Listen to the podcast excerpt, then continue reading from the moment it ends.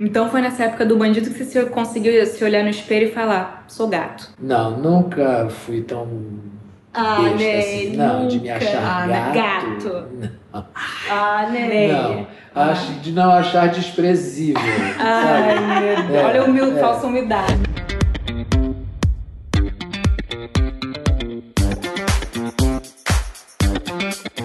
Esse é o High Low, um podcast sobre os altos e baixos da moda. O meu nome é Olivia Merchior. E eu sou Isabel Junqueira. Você tá nervosa? Muito, Isabel. Por que, que você tá cochichando?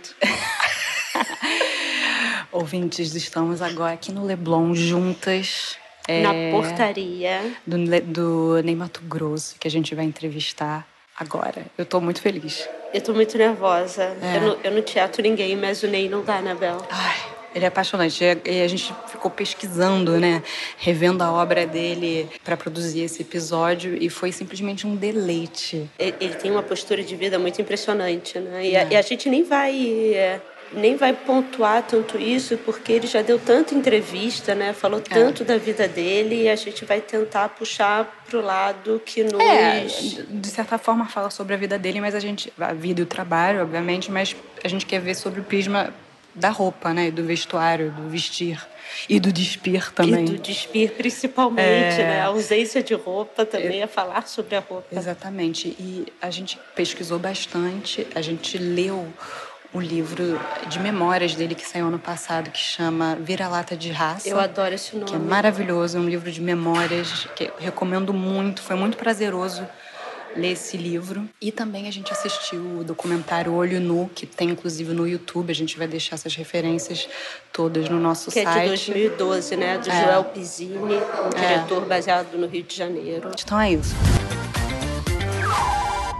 Ney, e a gente estava lendo a sua, o seu livro de memórias que saiu ano passado e você falou que gente da moda interesse em Sempre, você não, sempre. e que você não entendia por quê. Não, eu não entendi. Pô, mas como assim? fútil. Parece, parece óbvio, não? Não.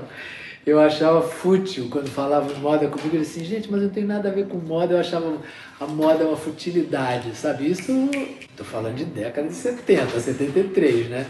Eu era um hippie, não se esqueça disso, né? Completamente à margem da sociedade por opção, né? Então eu achava a moda uma futilidade, sabe? Uma vez eu encontrei com a, com a Tuca, lembra da Tuca, uma cantora? Ela tava, eu estava saindo da praia e ela estava chegando, aí ela disse assim, Ney, eu quero te dizer que acho você a pessoa mais chique do Brasil. Menino, aquilo foi quase uma ofensa para mim. eu achava chique uma coisa tão... Eu não entendia, sabe? Eu não entendia. Eu achava chique uma superficialidade absoluta, sabe?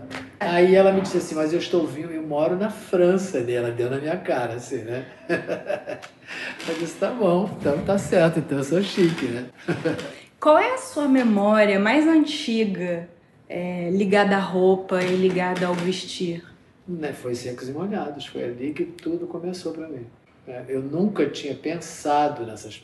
Quer dizer, eu tinha feito teatro antes, musicais, onde eu tinha que me caracterizar né, e me vestir.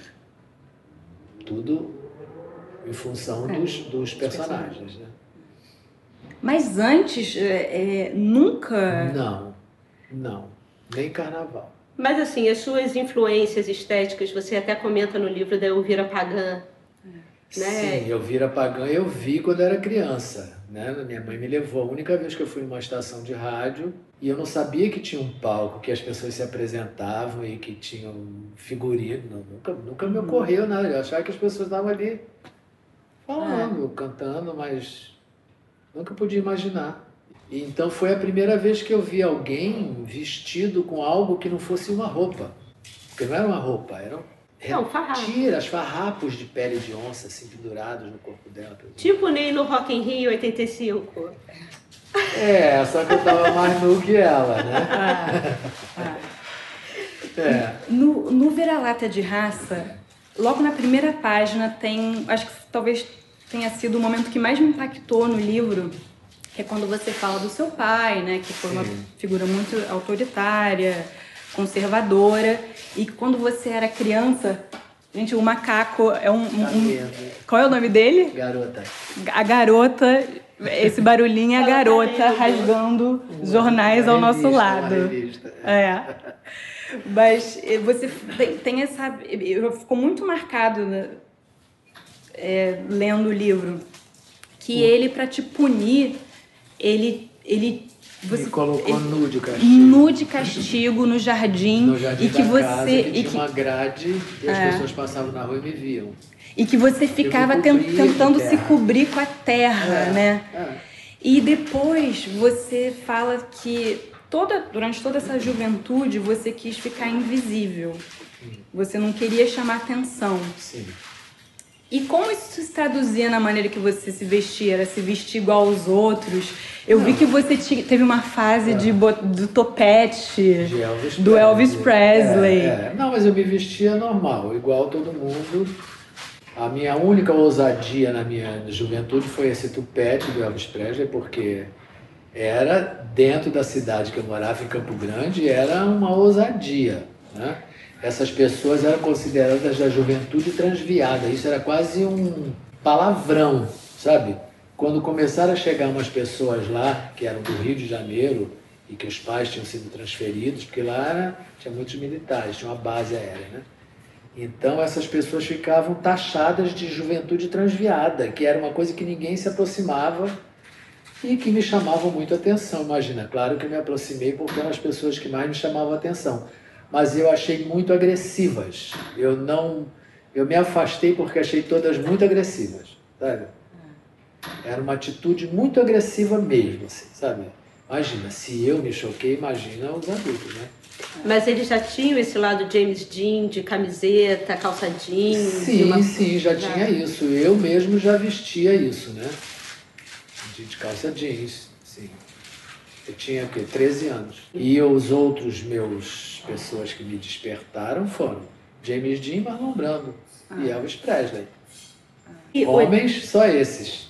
É, eu dei uma olhada assim ao longo do, do que a gente pesquisou e aí eu fiz até uma lista das, das figuras que você em algum momento citou como influências estéticas, uhum. né? Ou, por exemplo, eu vira Pagã, a Carmen Miranda, né? Que você Carmen Miranda momento... na minha infância. É. Muito pequeno, eu morava na Bahia e eu, a gente ouvia Carmen Miranda no rádio. Então, e as pessoas falavam de uma baiana, de uma baiana e eu fugi da minha casa com quatro anos.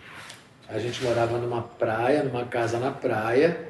Atrás da minha casa tinha um terreiro de candomblé. Isso na Bahia, né? Na Quando Bahia, você estava na Bahia. Tinha uma leiteria.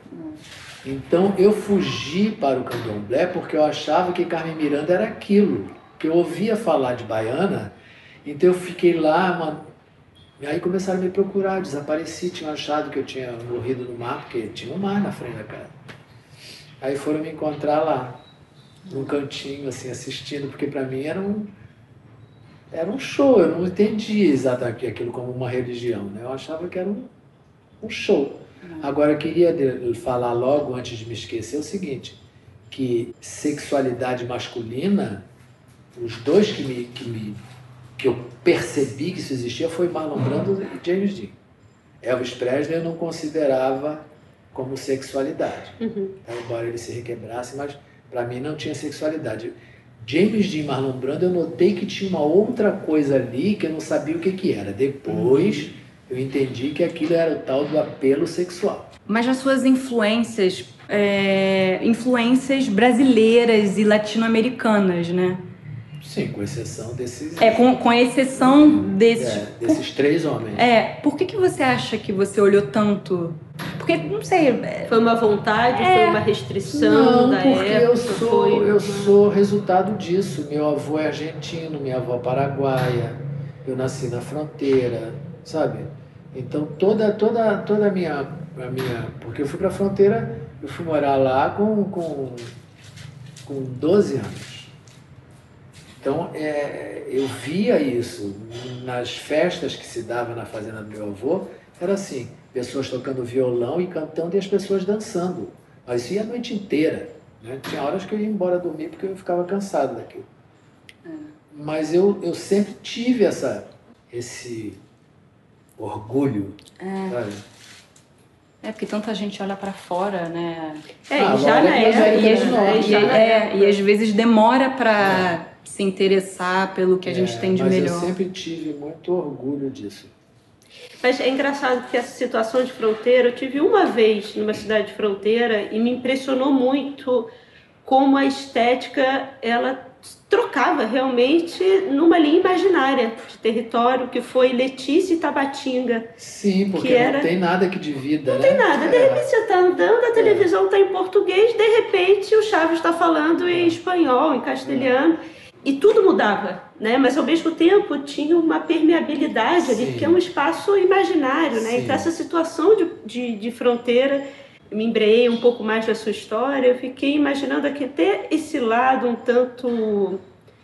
Eu não sei se eu posso te, definir, já é um contrassenso, né? Mas esse lado anarquista, um anárquico, Sim, seu, eu né, de sou não me- não me- Não, não, eu sou totalmente. Meu pensamento é totalmente anárquico. Só que anarquia para mim não é bagunça, não é desordem. eu sou anarquista também. Pois é, então, então é isso. Eu, sei, eu digo que eu sou anárquico, que eu sou, meu pensamento é anárquico, e as pessoas dizem, acham que eu gosto de bagunça. Não, não tem nada a ver com bagunça, é outra coisa, né? As pessoas têm que se informar, né? Mas essa Principalmente a imprensa, né? Ah, mas certamente, É. né? Eu- quando eu fico brincando com essa coisa de esquerda e direita, eu falei, experimenta ser anarquista É. e falar que você não é de nenhum lado, É, né? Mas é, eu falo isso, que eu não sou É. nem de esquerda nem de direita, que eu não considero nenhum dos dois. É, inclusive tem o- a passagem do boné de Che Guevara, né? Já nos secos e molhados. imagina, Eu entendo completamente. Imagina você botar um boné de Che Guevara.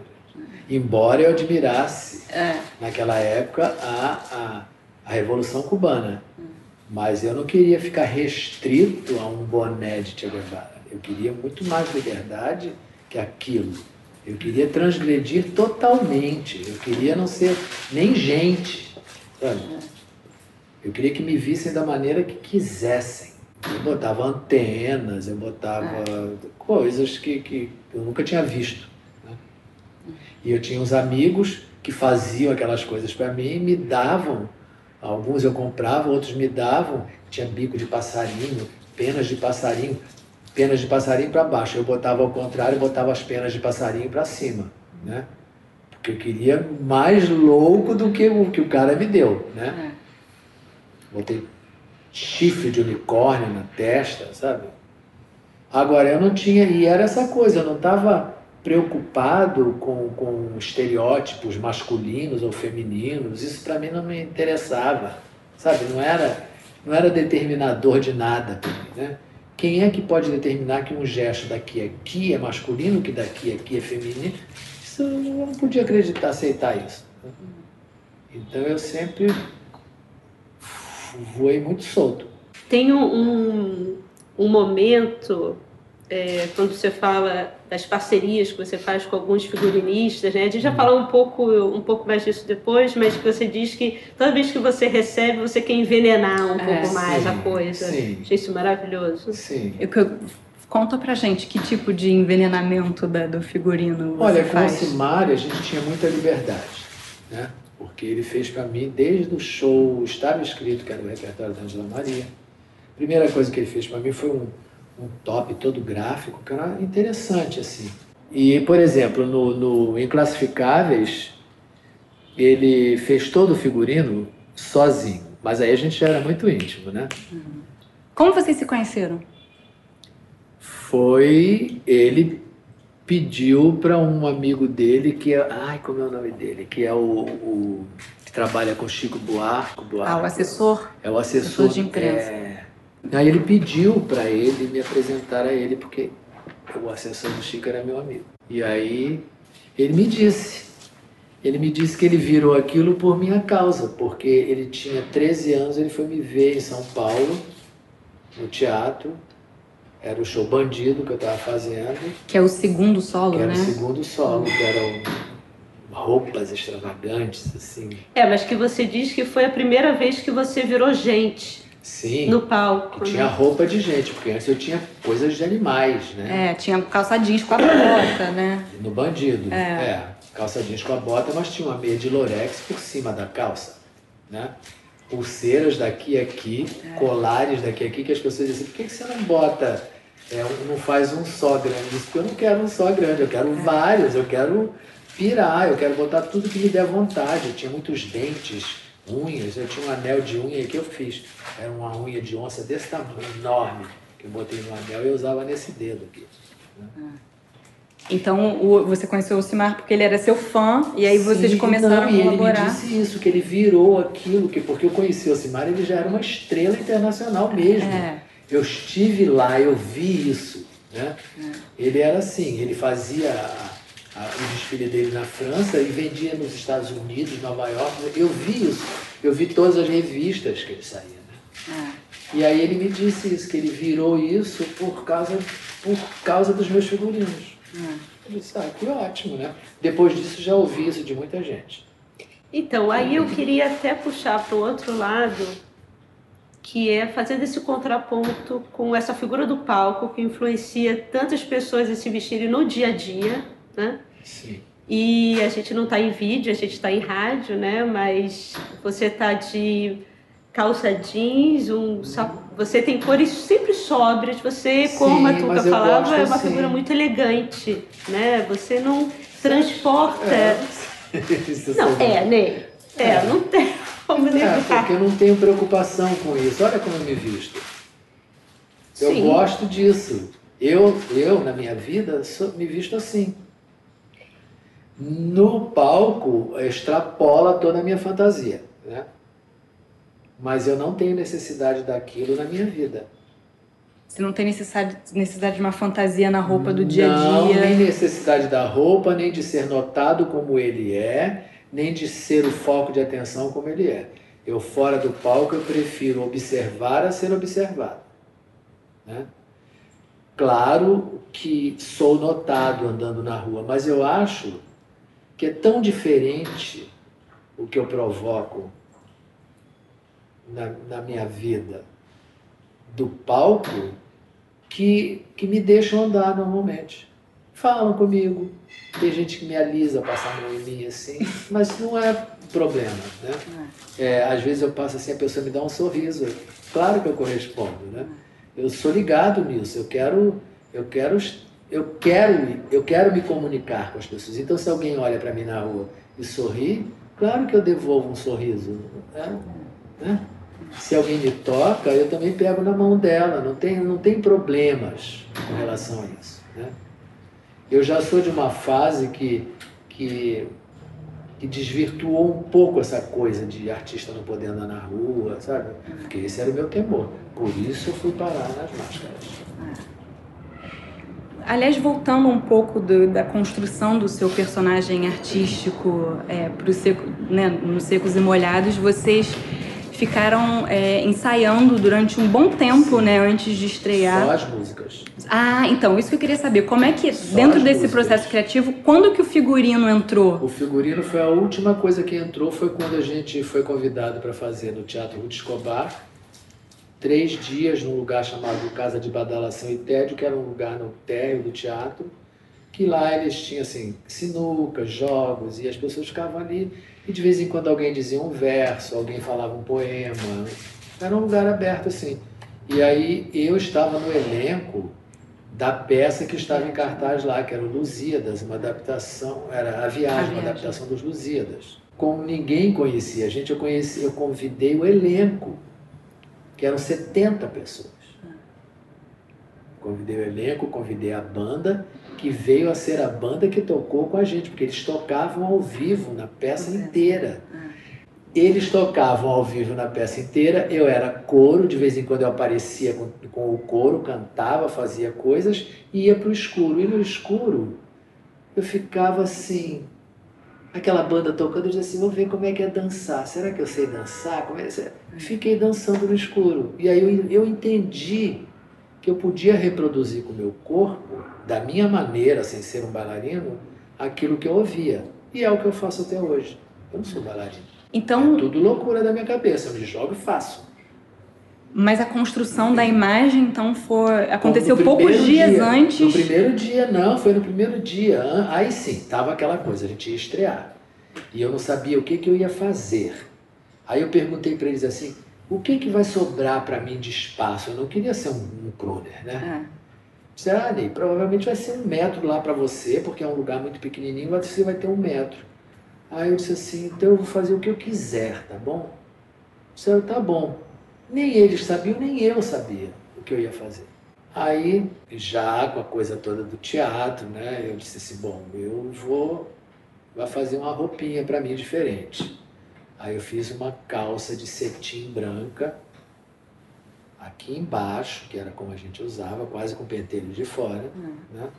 Quase não, né? Com, com é, pentelho. É, com pentelho de fora. Né? é, porque as camisetas eram aqui, as é, calças é, aqui, né? É. Aí eu fiz essa, é, isso, e a uma amiga daqui do Rio de Janeiro, mulher do Paulinho Mendonça, que fez a, o, o Sangue Latino e o Delírio do segundo disco, ela fazia teatro infantil aqui e eles tinham o, o diretor, é, a, o, a coisa dele era todos os atores todos, é porque era não sei o que das borboletas, então era assim todo mundo de purpurina, não sei o que, e ela me mandou. Mas ela me mandou e eu usei de uma maneira diferente. Eu maquiei a minha cara com aquela purpurina, né? Aí eu peguei purpurina verde, botei no olho, a purpurina dourada, eu botei no rosto todo. E a maquiagem inspirada no kabuki preto e branco? Veio depois? Já segunda vez que a gente voltou para o teatro. Ah. nós fizemos três dias, foi um enorme sucesso. No final de dezembro, aí convidaram a gente para vir voltar em janeiro para o teatro. Ali a minha, minha cabeça já tinha, já tinha... já tinha pirado, né? Aí eu fui numa, naquelas lojas que vendiam maquiagem de circo Aquilo era aquelas pastas brancas, pretas, é. né? E aí, baseado nisso, aqui que eu via na liberdade, eu fiz. Sendo que no primeiro figurino da calça de, de, de, de, de cetim branca, eu coloquei uma grinalda de noiva na minha cabeça. E já foi um susto. Um homem de bigode, que eu era um português na peça. Eu tinha um bigode obrigatoriamente. Mas quando eu notei que aquele bigode me atrapalhava para o que eu queria, eu tirei fora o bigode. Eu avisei para o diretor de vou tirar o bigode porque eu preciso da cara ali, limpa. Né? E aí eu já comecei a. Já na segunda vez que a gente se apresentou, já, já fui assim. E claro, com o tempo eu fui elaborando cada vez mais. Inicialmente era só uma coisa. Então, assim. cada apresentação você ia mudando nesses ia, primeiros mudava, shows? Mudava, mudava. E eram coisas que as pessoas iam te dando, tecido. Sim, bom, no dia, no dia seguinte, a estreia do Secos e Molhados, lá meus amigos, todos os atores, começaram a me dar um monte de loucuras, de coisas assim. Estrelas de strass, não sei o quê, panos, tecidos. E eu ia pirando, eu amarrava onde eu queria, prendia onde eu queria. Eu tinha muitos objetos que eu tinha feito, eu era artesão, né? E, pois é, fala um pouco disso, porque quando você estava trabalhando é, como ator, antes dos Secos e Molhados, você fazia o artesanato para se sustentar, Sim. né? E como é que era? Como Sim, é que era nessa época já era uma coisa bem diferente, porque quando eu fui morar em São Paulo, eu fazia de couro. Eu vou mostrar para vocês as coisas. Eu recebi um dia desses de uma amiga para quem eu vendi, uma americana. É, tá no livro que também. Tá com 80 e poucos anos e me devolveu algumas coisas, né? Ela tinha até hoje guardado. E nessa época eu já estava fazendo sementes e barbantes coloridos e uma coisa bem assim, eu achava muito interessante. Aquilo eu comecei a amarrar no meu corpo. Amarrava no braço, amarrava na testa. Aí botei uma estrela enorme na testa, preso com uns barbantes vermelhos, e eu amarrava. Eu queria, eu queria isso, eu queria uma imagem que pudesse ser qualquer coisa, que não fosse nem masculina nem feminina era a minha intenção, que não fosse determinado, sabe, o sexo. Mas ao mesmo tempo você diz, você tem uma frase sua que diz, eu acredito muito no símbolo das coisas que Sim. eu visto, né? Imagina essa estrela que eu botei na minha testa se não tinha um significado para mim. É. Tudo tinha significado. As, aquela unha de onça, imagina para mim aquilo era uma coisa de poder que eu é. tinha, sabe? É, e as penas. Sim, e a primeira roupa do, daquela, do primeiro show, aquilo dali eu fui ver, eu comecei a ler sobre os, os, os feiticeiros da África, e eles usavam esses objetos como, como para-raios. Eu disse, imagina, eu saí dos secos e molhados, com aquela loucura toda em cima de mim. Eu disse, eu preciso de para-raios, e preciso para-raios poderosos. Aí eu pedi para o rapaz que estava fazendo a roupa, eu disse, eu quero aqueles chifres enrolados. Ele disse assim, eu vou encontrar os chifres enrolados. Aí ele fez um colete para mim, que tinha horas que eu fazia assim, ele ficava aqui. Tinha horas que eu fazia assim, ele caía feito umas asas por trás.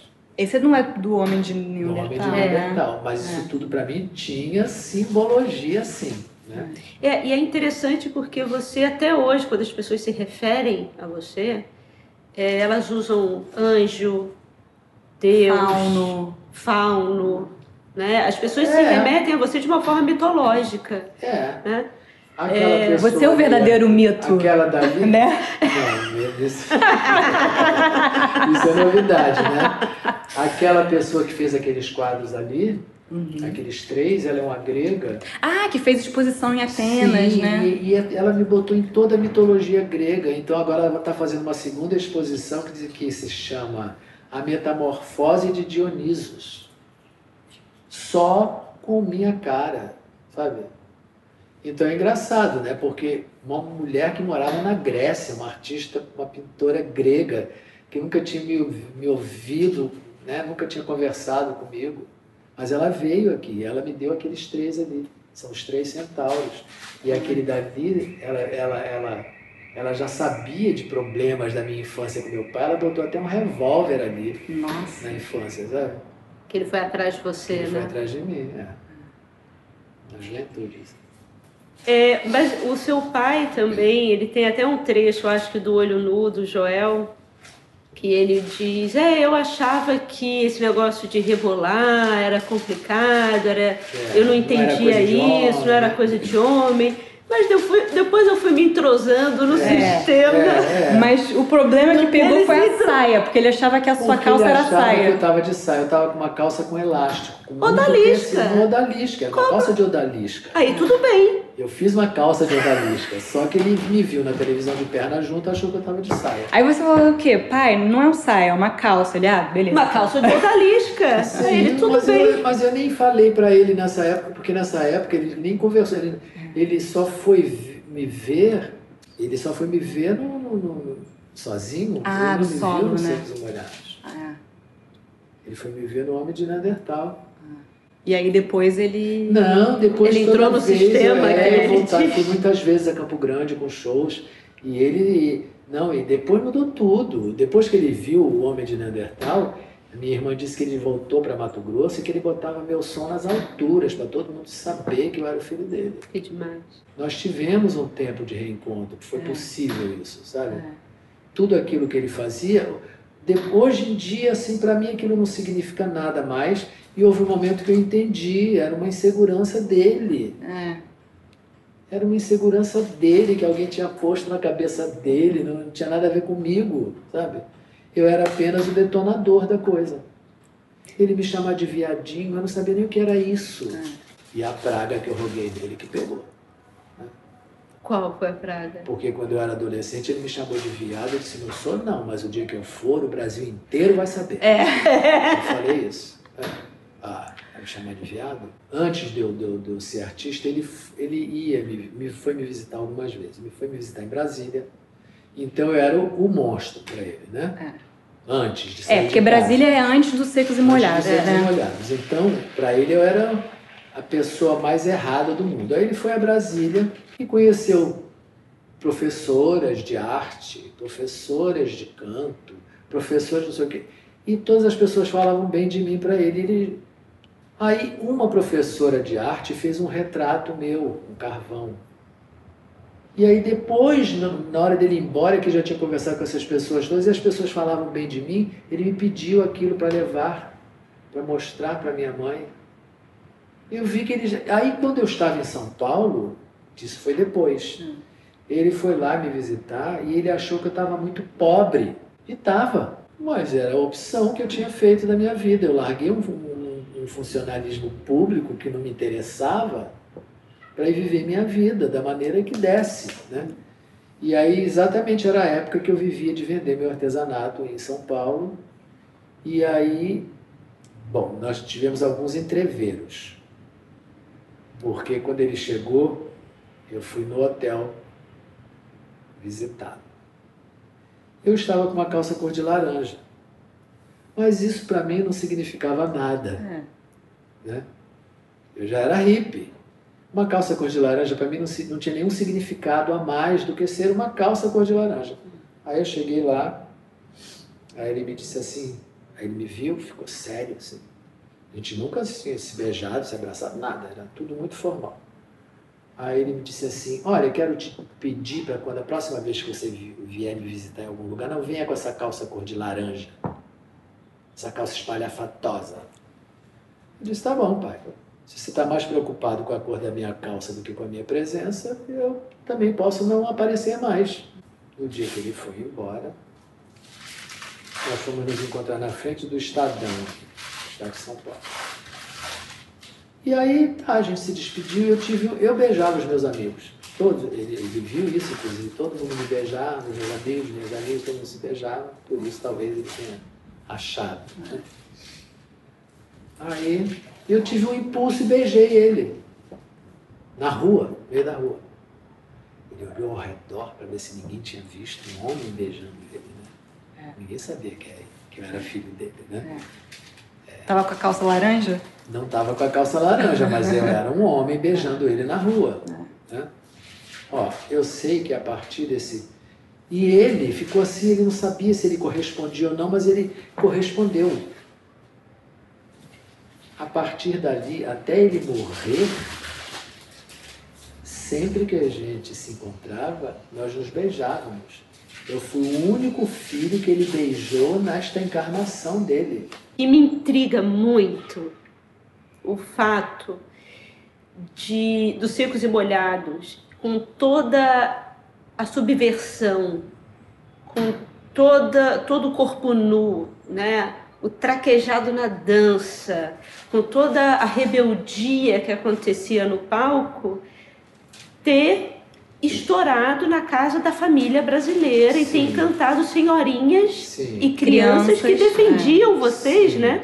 E que não viam problema naquilo, ao ponto de vocês terem batido Roberto Carlos, que era o ápice do, da, da família, né? Da, da, família, do, era o, o, né? era o era o transviado mais, mais polido, é, né? polido, né? Era o garoto bom do, é. né? da, do, do rock. E eu nunca me fiz de bonzinho. Nunca? É. Nunca e, eu fico imaginando. Agora, eu nunca também conversei muito. Eu nunca. É, é, eu comecei a falar já bem depois.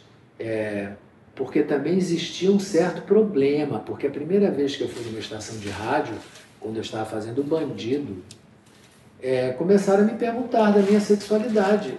E eu respondi. Eu não tinha problemas com a minha sexualidade, as pessoas é que tinham, né? É. Queriam saber, queriam é, e elas o que, que, ele é. E aí eu respondi tudo na maior tranquilidade, numa estação de rádio. No próxima estação de rádio que eu fui fazer uma entrevista, já tinha lá um aviso do governo, da, da, da censura, dizendo que eles seriam responsabilizados por tudo que eu dissesse. Quando eu estava fazendo essa primeira entrevista numa estação de rádio, o Gil estava preso por porte de maconha em Florianópolis. E os caras me armaram uma cilada. Eu estava lá fazendo a entrevista, eles me disseram assim: Você seria capaz de falar com Gilberto Gil pelo telefone agora para o Brasil ouvir? Eu disse: Claro. Aí eles ligaram para o presídio, pediram para falar com Gilberto Gil, que era uma estação de rádio, e me puseram falando com eles, achando que eu ia arregar. E eu apoiei o Gil, eu disse, Gil, saiba que nosso coração está com você. Estamos esperando você sair daí para continuar a sua carreira linda. Eles achavam que eu ia fugir da raia, sabe? Porque era uma coisa que foi para o rádio, todo mundo ouvindo. Ele era um maconheiro, né? Mas você, nunca, você nunca foi preso ou perdi eu fui preso. Você foi preso? Eu fui preso, mas antes, da, de, antes de ser famoso. Ah, por vadiagem. Por vadiagem. vadiagem. Por vadiagem. É, Adoro. É. Primoroso. Por vadiagem. Fui preso por vadiagem, para é, mim é o ápice. É. Só que esse... Sabe o que, que era a vadiagem? Eu não ter dinheiro no bolso. Nossa. Eu só tinha minha passagem. Aí disseram para mim assim, você não tem vergonha de só andar com isso no bolso? Eu disse, não. Com isso eu chego em casa. Aí me prendeu. levaram para Santa Teresa. Passei a noite lá. Mas é esse lado que é, parece que as coisas não pegam em você, né? Assim, você no, na ditadura, né, com os pentelhos de fora, como assim, com os pentelhos de fora num palco, né, na televisão, com 20 mil pessoas dentro e 20 mil fora, né, para te assistir é, com a cara pintada de batom e, e, e, e, né, e rebolando e requebrando. É, e não foi preso por isso, né? numa época que outras pessoas estavam sendo presas. É, ao mesmo tempo chegando, né, sendo apoiado pelas crianças e pela, né, pela boa família brasileira. as crianças foram salvaguarda, assim, sabe? Mas por que, Porque que você como é que acha eles que. iam desaparecer com aquela gente que É. tinha subitamente estourado É, no Brasil? é. Mas, mas o próprio Gil Eles foi preso, o Caetano foi Sim, mas preso. isso já foi uma outra época. O Caetano, o Caetano, é, mas foi uma outra época. É, mas é engraçado não que não necessariamente você teve esse momento de descer do palco e ter uma polícia te esperando, né? Isso pra Não, mim, sinceramente, eu fico É, mas muito tinham intrigada. agentes Mas sempre, né? No camarim. todo, não Mas, mas eu fico muito intrigada com isso. Censura Porque dentro do camarim É. comigo. E como é que era? Você se arrumando? Olha, ela, tão ela subversivo seguinte, hein? É porque assim, é tudo tão subversivo que pra mim, no meio de uma ditadura, olhar aquilo assim, interdita todo mundo, tira esses caras do palco agora. Mas eu acho que tinha um grau de, de, de, Mas de que invenção, de É, lúdico. que era. Lúdico, é. Não. Ba- Não sei É que se- eles estavam acostumados com as pessoas dizendo assim, abaixo a ditadura. Uhum. Nós nunca abrimos, eu nunca abri minha boca para dizer abaixo a ditadura, porque eu achava que eu podia estar falando isso de outra maneira. É. Eu não precisava falar. É, seria quase redundante, né? Sim. Então, como não era es- expressada essa frase. E com as letras, assim. é, é. então eu acho que não chegava a ser uma ameaça. Mas isso também é. Os seus companheiros do grupo também pensavam dessa forma ou era mais você? Não, era eu. Eles, cara, Eles- ele queria É, boina de Che Guevara. é. Ele era filho de um exilado português. O João Ricardo. João Ricardo. É. E havia uma coerência é, no figurino dos três, mas é muito diferente ao mesmo tempo quando a gente olha É, pra é, você e é. pros dois. Porque inicialmente eles não queriam aquilo, né? Eles, você viu no livro que eles me deram uma prensa, né?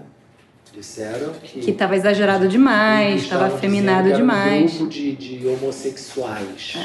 E eles não queriam E de jeito eles não nenhum. queriam isso. Eu disse, então vocês digam que vocês não são. É. É f- simples. Vocês digam que vocês não são. Mas diante do sucesso, eles obviamente Claro, se adaptaram. claro, se adaptaram porque era muito atraente ao público aquilo, né? É, mas é muito. Inclusive a, a própria sexualidade era muito atraente, né? Então, é, lá para as tantas, eu dizia para o João Ricardo assim, João Ricardo, eu vou me ajoelhar, eu ficar de quatro no chão, você fica se esfregando em mim. E ele ficava se esfregando em mim, eu de quatro, assim, sério, olhando para as pessoas. Eu nunca dei um sorriso. Isso que eu não entendo, entendeu? Como é que é- essa, essa subversão toda passava numa ditadura. Pois é, É. não me pergunte. No Rio de Janeiro veio uma censora para dentro do meu camarim. Disse assim: fui ordenada a ficar com você no seu camarim. Eu disse assim: mas eu vou ter que trocar de roupa. Disse assim: pode trocar. Eu disse: ah, é? Tá bom. Tirei minha roupa, fiquei na frente E como é que era? Ela ficava só olhando Ela ficava ou vocês conver- conversavam? Não, ficávamos conversando, mas ela, Sobre o quê? ela, ela me perguntava assim o que significava é, é, as, as letras das músicas, né? Não, isso já foi no Bandido. Ah, isso foi no bandido, Foi tá. no Bandido, porque ela me Isso foi depois de assim, Secos e O Molhados. que é silente esquina do Brasil para você? Era uma esquina silenciosa, não é isso? Então você já estava fazendo interpretação do texto com a mulher da É, censura. é. E ela achava que o 1964 do Borges se referia ao golpe. Eu disse, minha senhora, o Borges é argentino. Ele não está preocupado com, com a ditadura no Brasil, sabe? É, é, é. Mas era, era isso. E eu tinha que conviver com aquela mulher dentro do meu camarim. Mas a minha suspeita é essa, sabe? Chega a um grau de abstração em termos artísticos. É. Eu acho que é, é, passa pelo, pelo limite do entendimento simples do ele é isso, ele é aquilo, né? Numa hora que a fronteira se esvai, a categoria se esvai, você não consegue colocar numa caixa, Sim. você não sabe nem como reprimir, porque Sim. você não sabe como É. reprimir, porque o que, Mas que eu é? recebia muito, muito recado de se animar, dessa gente. Eu recebia recados que eu não me excedesse mais do que eu já estava excedendo, né? Tem uma parte que você do livro que você diz que quando você se viu pela, né, nas primeiras Primeiras vezes, fotos. nas primeiras fotos no Secos e Molhados, você parecia Não que era outra reconheci, pessoa. Eu não reconhecia. né? E eu queria entender o que que para você é esse se vestir, né? Esse momento da pintura no rosto. O que que isso significa tanto no palco quanto fora dele? E você O se que que sente é o se diferente no momento em que você Olha, se prepara para o eu não show? me sentia nada, eu fui descobrindo, porque eu não sabia não, nada era nada era trabalhado na minha cabeça, era tudo muito intuitivo, né? Então, o que eu percebi nos secos e molhados, especialmente, é que quando eu deixei de ter uma cara, eu era uma pessoa que tinha problemas de tirar minha camisa na frente de qualquer É, você é. pessoa. Eu achava tudo em mim feio, eu achava minha mão feia, meu pé feio, minha perna feia, minha barriga feia. Eu achava tudo feio, então eu tinha, eu era muito problemático nesse sentido. Eu não tirava minha camisa na frente de ninguém. É. Quando hora- tirou também, Na hora né? que eu perdi a cara, fiquei nu. Eu fiquei nu, eu, eu, eu adquiri uma coragem que eu não sabia que existia dentro de mim. Eu não sabia que aquilo existia. Eu sempre tive esse ímpeto de revolta, né? Mas eu não sabia que existia coragem para a exposição disso, né? Foi tirar a Mas isso aí qualquer psiquiatra É. explica, né? Eu tirei o rosto, deixei de ser a pessoa, virei uma coisa que ninguém sabia o que era. E adquiri uma coragem espantosa para mim. Por isso, quando eu vi as fotos, eu não. Eu perguntava quem é. É. Quem é? Sabe? E, e vendo as fotos, as suas fotos ao longo do tempo, a maquiagem vai aos poucos. Diminuindo. Tá sempre presente. Não, agora só tem o olho. É, o olho. É, exatamente, Vai. tem sempre, mas é, ela, fa- ela vai saindo, né? Até o 1986, que tem a turnê do Pescador de Pérolas. É, ali foi. Que foi, uma, É. foi um momento de mudança, Sim, né? foi um Porque momento de- você. é a primeira vez que você decisão usa. vida. É.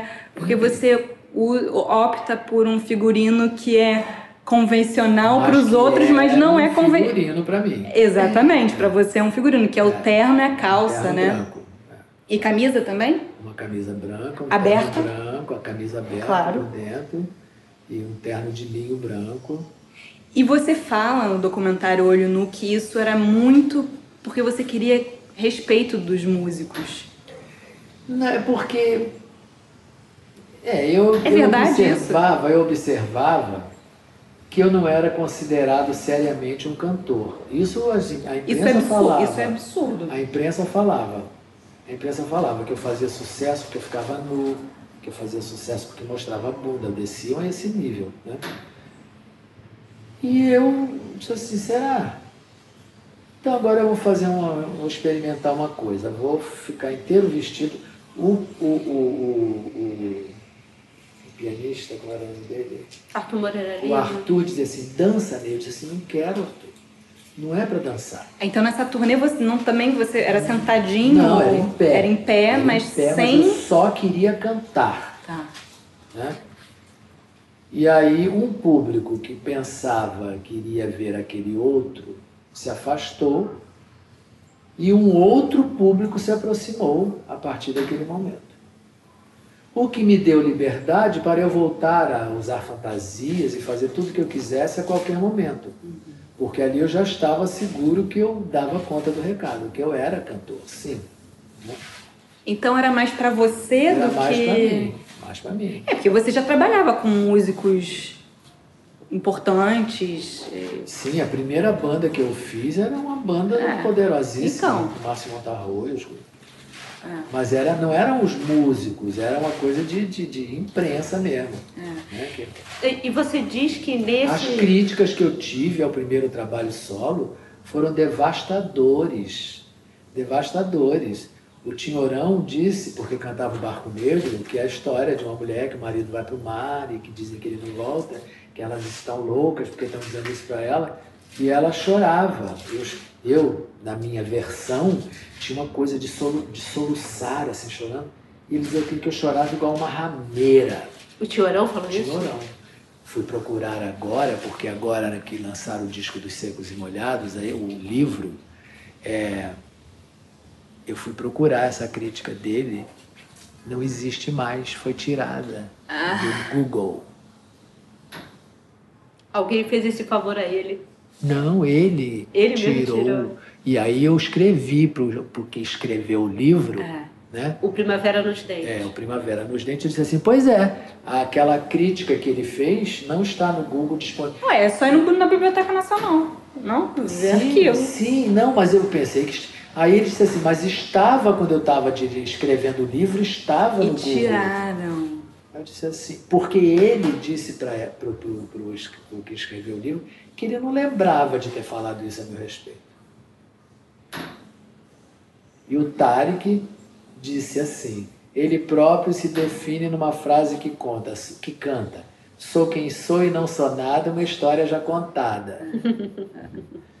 Dez anos depois, eu via sempre a mulher do Tarek, que eu conhecia ela.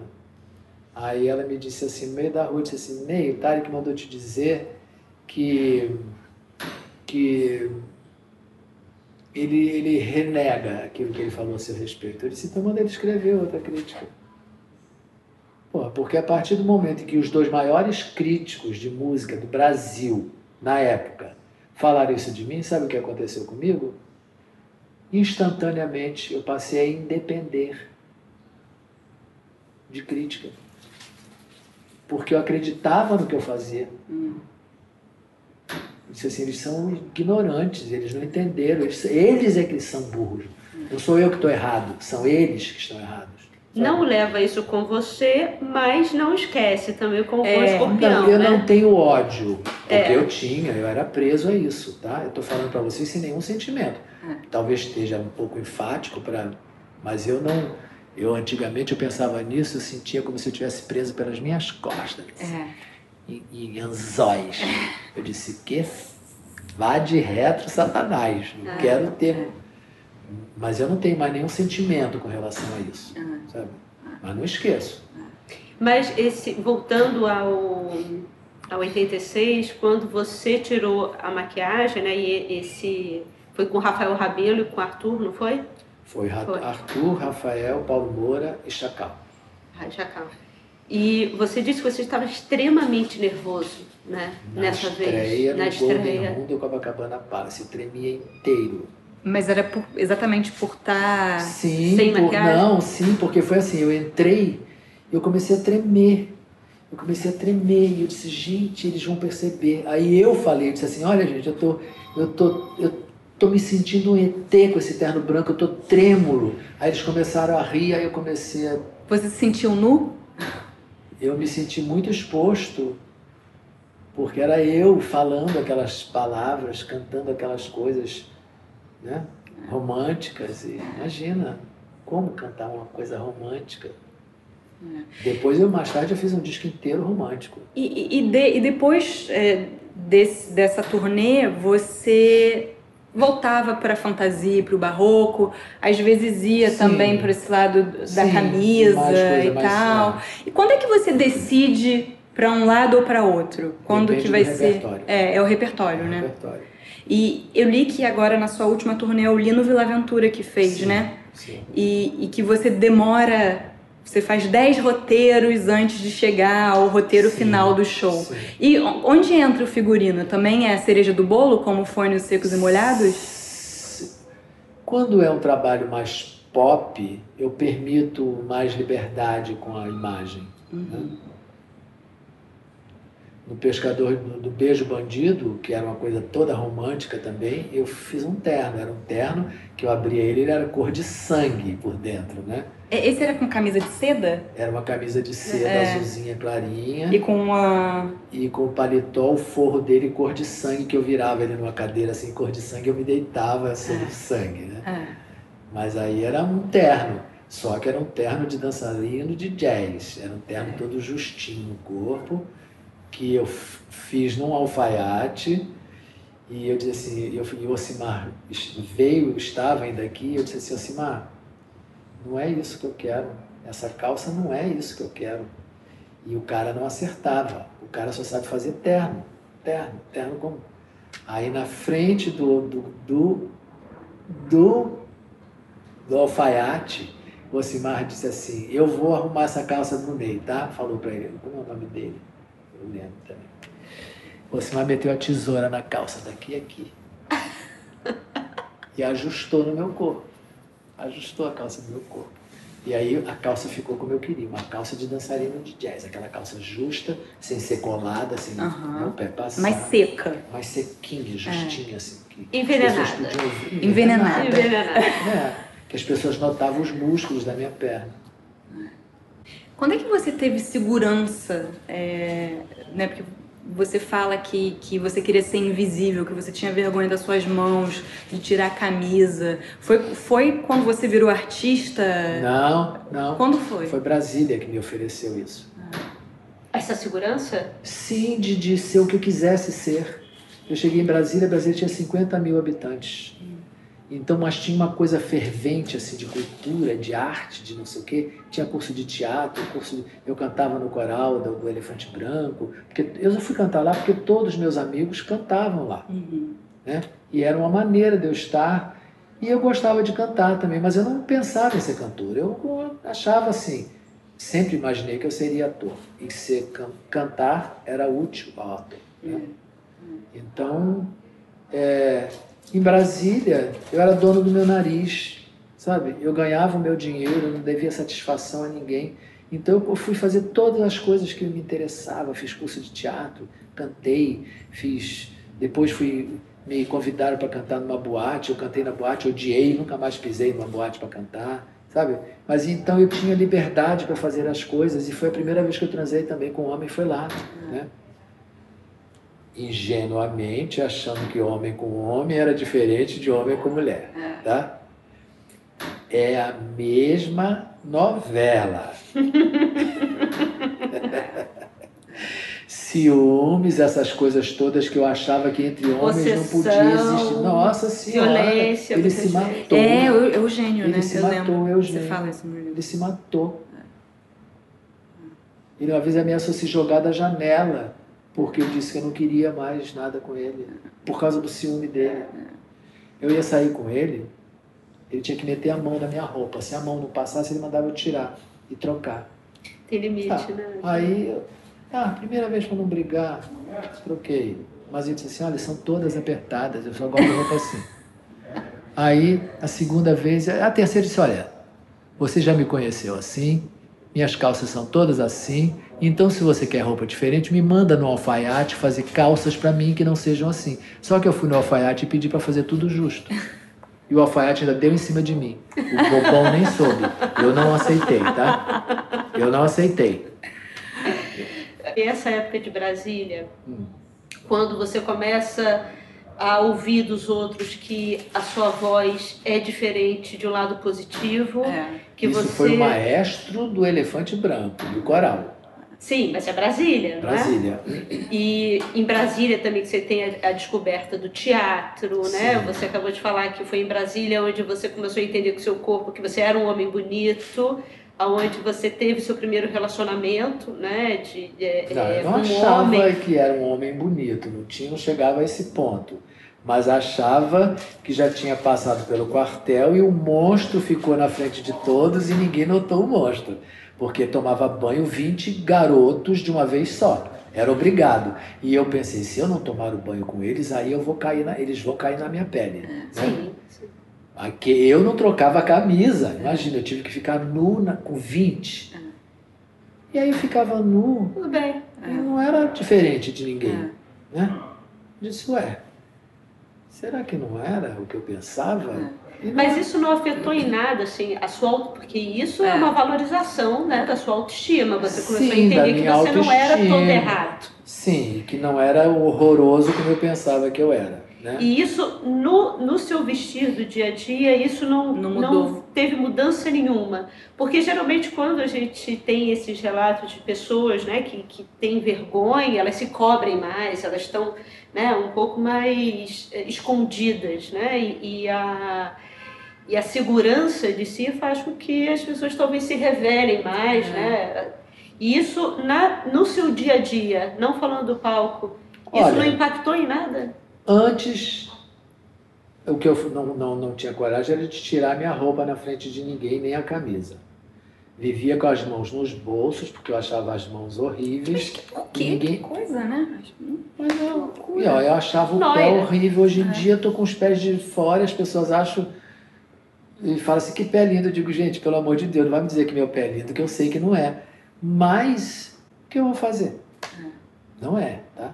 Eu você tem consciência que não é. É, mas você também sabe que uma coisa é o objeto em si ou a parte em si. Outra coisa é o que vem o conjunto que vem É. com ela, né, Ney? Então, Sim. assim, existe Tá. toda uma sedução que é não, muito além não, eu fui ficando das seguro partes. disso Quando? a partir, da, a partir do bandido, que foi onde realmente começou uma, uma loucura com as mulheres.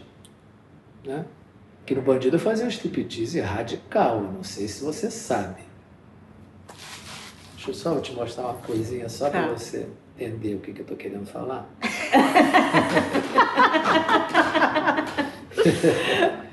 É, uma vez eu cheguei no Teatro Ipanema, que foi onde eu estreiei, né?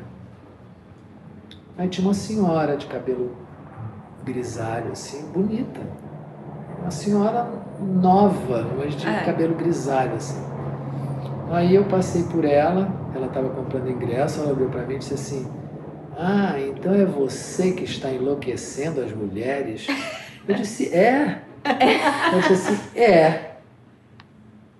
Aí eu já comecei a achar um pouquinho mais, sabe? Comecei a achar que tinha alguma coisa realmente. Então foi nessa época do bandido que você se- conseguiu se olhar no espelho e falar, sou gato.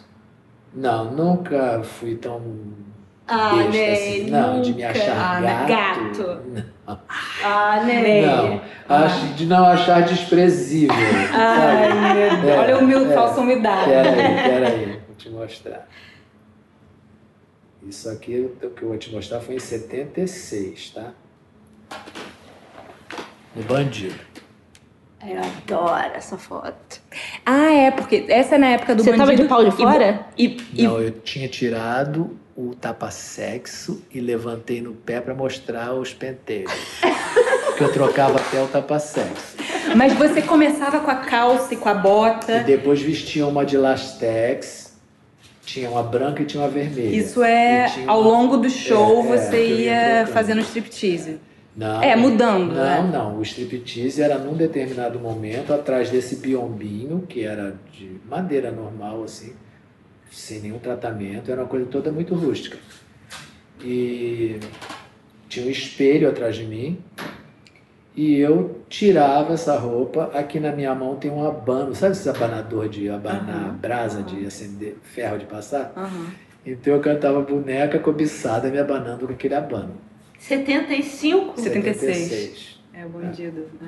Ali eu já comecei a achar que eu era gostosinho, porque as Ah. pessoas davam em cima, né? Sabia. Sabia. Mas então assim, roupa justa sempre foi. Sempre usei. Sempre, Sempre, usou. usei. É. Uma vez eu estava chegando na praia, engraçado. Eu estava chegando na praia, tinha uma moça assim embaixo, a gente chega ali pelo alto e vai descendo, né? Aí uma olhou para mim e disse assim: Que desperdício. eu achei engraçado. que desperdício engraçado, né? Mas é engraçado porque também é algo que me intriga de você. Não, eu acho que agora, no início da entrevista, você já, já me esclareceu quando você diz que você não, não quer chamar atenção no- na rua, no- na vida real, por isso que você não traz né, nada sim. do palco, você é como fosse uma, uma, uma tela limpa.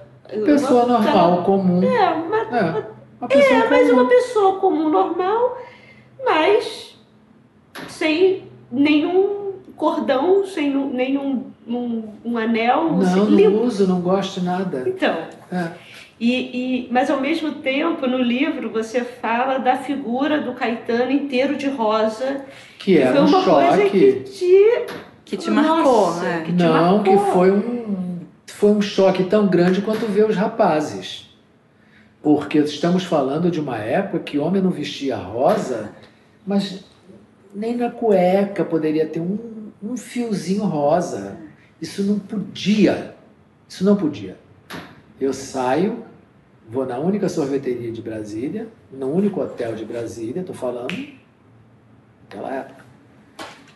Na hora que eu estou saindo da sorveteria, ele estava nesse único hotel indo fazer o show da Ródia, que tinha Rita Lee e tinha Gilberto Gil. E era um show de moda com música. E eu dou de cara com o Caetano Veloso vestido de cor de rosa, daqui a aqui. Tudo nele era cor de rosa. Eu tive um impacto assim, e eu pensei naquele momento assim, nossa, se eu fosse artista eu queria ser uma coisa assim. Eu não queria ser ele. Eu queria provocar o impacto que É. ele me provocou. Mas no palco, né? Não na Na- rua. eu no palco, ele foi na rua. É. Então, os Porque ele já estava saindo vestido para ir pro show. Não, né? mas os tropicalistas em si, de uma maneira É. geral, eles trouxeram muito do palco pra rua, né? É, mas eu não. Essa é a diferença. é. É. É. O Caetano uma vez falou que quando nós nos conhecemos na Bahia, ele não notou nada de diferente em mim porque era na praia e todos tinham sunguinhas pequenininhas e É. tal, né? Então ele não notou nada, mas que depois ele viu que eu era que eu me vestia de outra maneira, que ele ficava muito impressionado porque eu me vestia assim, mas eu só sei me vestir assim. Só sei me vestir assim, eu não não eu não seguro, sabe, botar um modelo, Que coisa assim. engraçado escutar isso. Eu não É. seguro. Não seguro. Na rua eu não seguro. E eu não seguro, quer dizer, não é nem na rua, na minha vida civil, assim. É. Mas é porque você precisa dos, desse espaço sagrado que é o Sim, palco eu preciso pra... de todo, todo, tudo que tá ali. É. Né? Tudo que tá ali. Mas o que que você quer dizer com não seguro? Eu não dou conta. Você ficaria com vergonha, Dos se sentiria eu, eu- ridículo. Eu, eu não sei se eu me sentiria, mas eu chamaria atenção. É o chamar a atenção É o que chamar a atenção que me incomoda. Sendo que lá não, lá eu sei que eu sou o centro da atenção. É. que as pessoas saíram da casa delas para me ver, pagaram para me ver. Então elas vão ver o melhor que eu puder e eu estou ali para elas, sabe? E agora é diferente do que era nos anos 70. Antigamente eu olhava para a plateia e desejava aquela gente toda. Eu queria trepar com toda aquela gente. Para mim era um ser com várias cabeças, tá? Hoje em dia não. Hoje em dia é muito mais amoroso do que sexualizado. Embora a minha manifestação ainda comporte sexualidade, mas é diferente. Mas quando que mudou isso? Vem mudando. Foi, foi, você acha que foi gradual? é, não gradual, teve um é momento. gradual, é gradual, é gradual. E você acha que isso tem a ver também com todo o processo de autoconhecimento que você passou? Acho que principalmente nos anos 80, né? Que você fala do Daime, É, você do fala. Hoffman, né? Você acha que tem a ver com isso também? Não, porque logo depois disso eu fiz coisas muito também muito assim sexualizadas, né? Não, tem é, é sim, é, é eu comigo mesmo, sabe? A moda hoje, ou você, você vê Nunca- alguma nunca me coisa que está acontecendo? Mas você ainda acha fútil? Não, a moda não, não desfile. mudou a minha maneira de pensar sobre isso. Não é mais isso, né? Isso é porque eu era desentendido da vida, ri, pongo e não, e não- nem considerava, né? Mas a- não, agora eu já olho para tudo isso de outra maneira. Não, mas nem falando do desfile em si, mas falando das mudanças estéticas de rua mesmo, os É. novos grupos que aparecem. Você observa isso? É, Não, nem presto atenção. Eu presto atenção mais nessa, nesse movimento dos negros, do rap, não sei o quê, que eu acho linda a dança. Eu acho que os meninos dançam maravilhosamente. E um dia desse eu estava ensaiando no Circo Voador, eles começaram a dançar.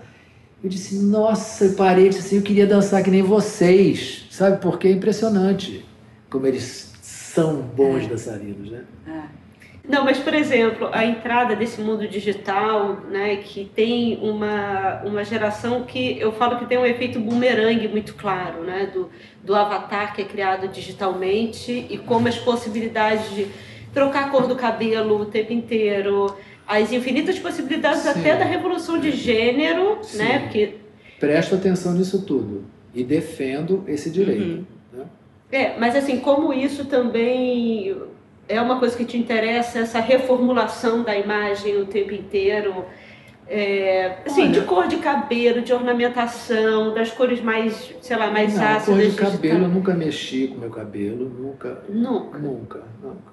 É, nos secos e molhados eu usava rabo de cavalo, porque exatamente era uma época que os cabelos eram hipervalorizados e eu não queria o mesmo para mim. Então eu tirei meu cabelo de cena, eu prendia ele para trás para eu poder ter a cara liberada para eu fazer a mudança aqui. Né? É, era, era consciente. Né? Tanto que a primeira vez a censura implicou com o meu cabelo preso. Hum. Disse que isso era coisa de mulher. Eu disse, eu ando na rua assim. preso, solto? É, é, pois é, pois é. Mas sempre teve essa coisa da tela em branco mesmo, né?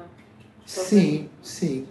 Sim. Você tem tatuagem? Nunca, nenhuma. É uma tela em branco. Jamais eu faria hum. uma tatuagem no meu corpo. Jamais eu faria alguma coisa que eu não pudesse mudar em mim, sabe? É. Eu não pudesse tirar de mim. Você doou parte do seu acervo pro, pro Sesc? Senac. Senac, ai, foi você. É, tá Senac. É. É, não é doado, não é dado. Ah, eu, emprestado? Se eu quiser, se eu quiser, eu posso pegar peças e usar. Né? Isso acontece de você sim, rever sim, sim, figurino do passado? Sim, sim, Algumas já peguei coisas lá com eles que eu queria usar de novo. Tem uma e é cabeça estranho? que o Osimar fez também que eu queria muito usar, que parece foi copiado, tirado de, um, de uma imagem do Nijinsky, que é linda e eu já pensei em usar ela de novo. E é estranho. Eu tenho muita, eu tenho muita fixação com Nijinsky, tá? Embora eu não seja bailarino, uhum. mas eu tenho uma coisa de gesto que eu eu presto tanta atenção nele quando eu vejo eu tô com coisas, sabe, que remetem, sabe? E eu sempre assim com questão de figurino, eu sempre vou ver os figurinos dele porque são coisas é. lindas é. que não se faz mais, né? Aquilo. O que é subversivo hoje? para você, em termos de arte? Eu acho que todo esse movimento trans, isso é subversão ainda, muita. Os artistas trans, né? As cantoras trans, os homens trans, eu acho tudo isso interessante, assim, sabe? Não sei onde vai dar, mas eu acho que isso de, demonstra um grau de permissividade de cada pessoa, sabe? Que eu acho que tem que ser respeitada, hum. sabe? Você gosta de comprar roupa? Compro calça, sim, compro camisa, mas de vez em quando eu não sou, não sou, ah. não tenho esse impulso, ah. sabe? A gente teve essa discussão, Ney, aqui na sua portaria antes de subir, porque a Isabel, ela falava, não, Olivia, mas eu acho que o Ney, ele ainda tem aquela coisa dele que ele não, não liga para roupa, não é. liga para moda, aquela é, pessoa que você fala do De certa forma, é um pouco a alma hippie, de certa de três forma. três camisetas e uma calça. É. Eu sou aquele ainda. É. Isso a gente não pode mudar, porque aquilo é, é, é era o meu espírito aflorou, é. sabe? Só que hoje eu acreditei dia... naquilo. Aquilo para mim foi uma verdade. Talvez o último estertor da humanidade numa outra direção diferente desta sórdida que nós vivemos nesse momento. Ney, você quer expulsar a gente? É, não, não sei se. Eu acho que a gente já conversou. Tá? É. É, eu não, já mas é, a última, para. última pergunta, a gente já, já fez. Obrigada. Ney, a gente queria agradecer imensamente. Foi assim. É. Até desculpa alguma coisa, porque às vezes eu ficava aqui meio embasbacada, é. trocava as, as bolas, não conseguia. Não, tá tudo certo. Ah, mas... Foi feito de boa vontade. Não, e muito obrigada não só pela entrevista, mas por tudo. Hum. De verdade. É muito inspirador. É, foi minha sina. É. Né? Não é um mérito. É. foi minha sina, né? Você acha que eu teria talvez escolhido em sã consciência ter que enfiar o pé na porta e ficar desafiando todo mundo? Talvez não. Mas não. eu fui posto nessa, nesse papel. Né? Mas poderia ter se resignado não, e, na verdade. Isso eu não sou. Eu só sou resignado com a morte, tá? Única coisa. Dos meus amores, dos meus amigos e com a minha. Isso eu sou resignado, porque eu sei que é. É o que tem. Não tem para onde escapar, né? Mas o resto eu não sou resignado com nada. É, o fato de eu estar em cena até agora demonstra que eu não sou uma pessoa resignada. Que eu poderia não estar mais, mas eu quero. Tenho tudo ainda funcionando, né? Tenho uma saúde muito boa, sou muito flexível ainda, tenho ágil, sou magro, pá, pá, essas coisas todas, né? Você malha todo dia? Tenho saúde, malho todo dia. Não para ficar forte. É, para Só para manter né? tônus, né? É, mas eu acho que é, é além da, da, da malhação, tem um, um bicho aí dentro que, né, que não, não vai deixar parar. Que mandaram para a terra. E eu vim. A sereia desceu. É, a sereia é. desceu, a gente adorou essa. Que a, gente, a gente ficou nos últimos dias é. vendo documentário, né, né, né? Aí essa frase a gente amou. Ah, isso aí não existe, não. Isso aí que tá no palco nada existe. É uma sereia que é, desce. É, que desce, canta e vai embora. É maravilhoso. Porque é porque eu viro as costas, eu não sou mais aquele, é. sabe? Porque não é tipo. É, é, é a real. Eu viro as costas, aquilo sai. Thank you.